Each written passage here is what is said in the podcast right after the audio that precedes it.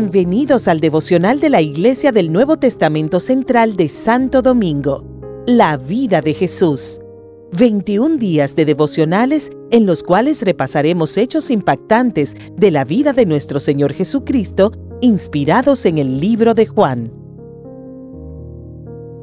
Este es el devocional número 9 del ayuno de Daniel. Jesús sana a un ciego de nacimiento.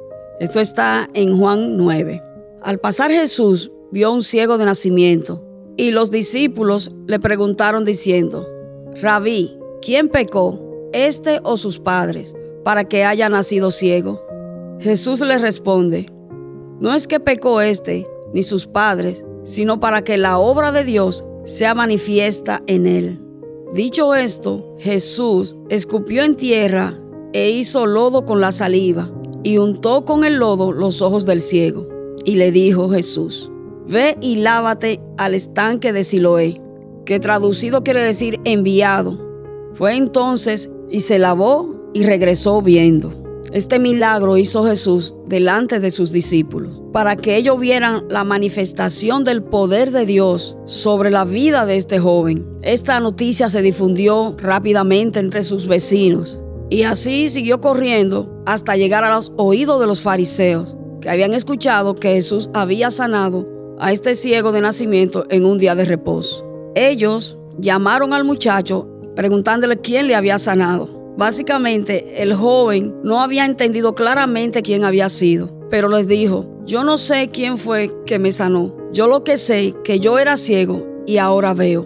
Este milagro nos da de notar que Jesús haciéndose llamar el mismo, enviado de Dios, hace este milagro para que vean en él el poder de Dios actuando como Dios mismo, cosa que para los judíos y para los fariseos decían que era una blasfemia. Aunque Jesús mostraba con hecho, con poder, con autoridad, señales y milagros y prodigios. Esto nos da a entender que siguiendo a Jesús, cualquier ceguera se desvanece física y espiritualmente. Siendo así, podemos decir que la vida de Jesús en la iglesia se lleva toda ceguera física y espiritual.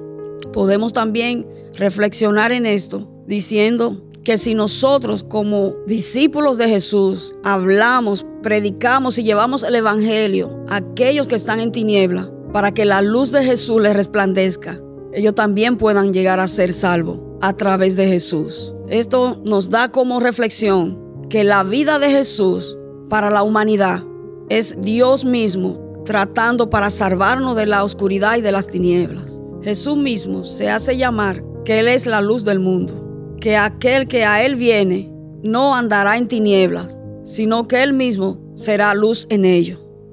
Ahora quiero hacer una oración para pedir a Dios Padre que Jesús se manifieste en nosotros para que nosotros también podamos hablar de Él y traer a aquellos que están en tiniebla a la luz de Cristo, que es la salvación para la humanidad. Oramos. Padre Dios, te alabamos y te bendecimos en el nombre de Jesús. Pedimos, Señor, que tú nos ayude a irrumpir en las vidas con el mensaje del Evangelio de Jesucristo, para que aquellos que están en tiniebla puedan venir a la luz de Jesús, puedan ser salvos para la eternidad. Oramos a ti, Padre, en el nombre de Jesús, pidiendo que nos hagas luz como hiciste a Jesús en este mundo, para que aquellos que estén en tiniebla puedan venir hacia ti y ser salvos. Te damos gracias, Padre, en el nombre de Jesús. Amén y amén.